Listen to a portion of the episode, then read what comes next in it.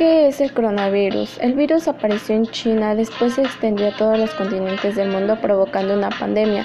Actualmente Europa y América son los más afectados. Este nuevo virus provoca la enfermedad conocida con el nombre de COVID-19. ¿Cuáles son los síntomas? Las personas con COVID-19 tienen los siguientes síntomas tos y fiebre o dolor de cabeza. Se acompaña de al menos uno de los siguientes, dolor o ardor de garganta, ojos rojos, dolores en músculos o articulaciones.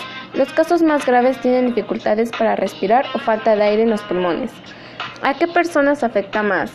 Afecta a todas las personas, pero corren más riesgo las personas mayores, embarazadas o las personas con alguna enfermedad previa como cáncer, diabetes o hipertensión.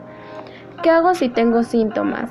Considera que si tienes esos síntomas no necesariamente tienes COVID-19, podría ser solo gripa.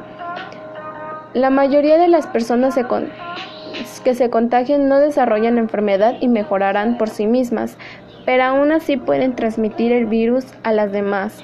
Cuidarnos es también cuidar a las demás personas. ¿Cómo puedo prevenir el COVID-19?